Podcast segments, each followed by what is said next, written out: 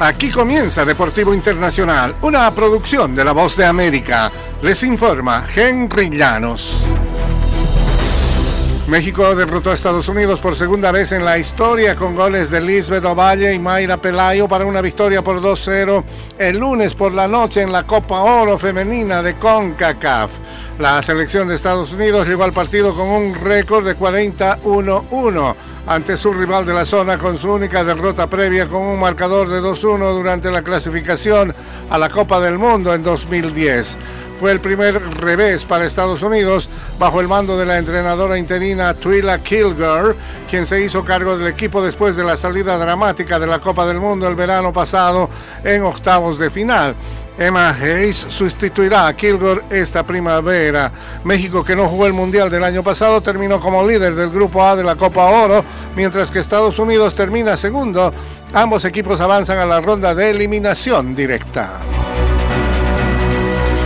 En el béisbol de grandes ligas, los mellizos de Minnesota adquirieron al jardinero Manuel Margot, el campo corto de ligas menores del Rain Dogon y dinero en efectivo de los Dodgers de Los Ángeles por el campo corto de ligas menores Noah Miller.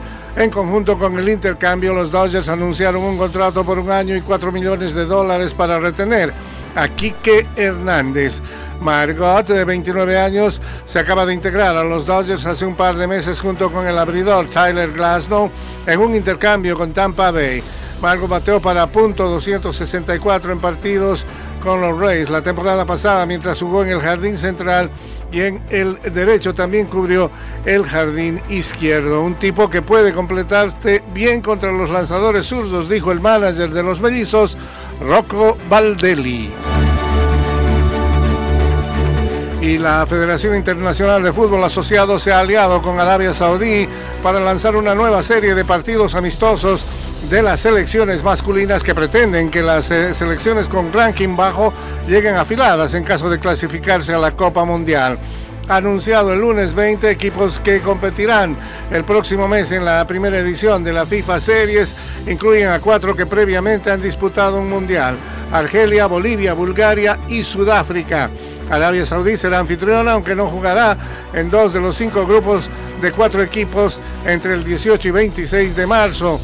Se trata de la más reciente cooperación del reino con la FIFA tras montar el Mundial de Clubes con siete equipos en diciembre. Se prevé que este año se confirme a Arabia Saudí como sede del Mundial de 2034 al quedar como la única candidata. Y hasta aquí, Deportivo Internacional de la Voz de América.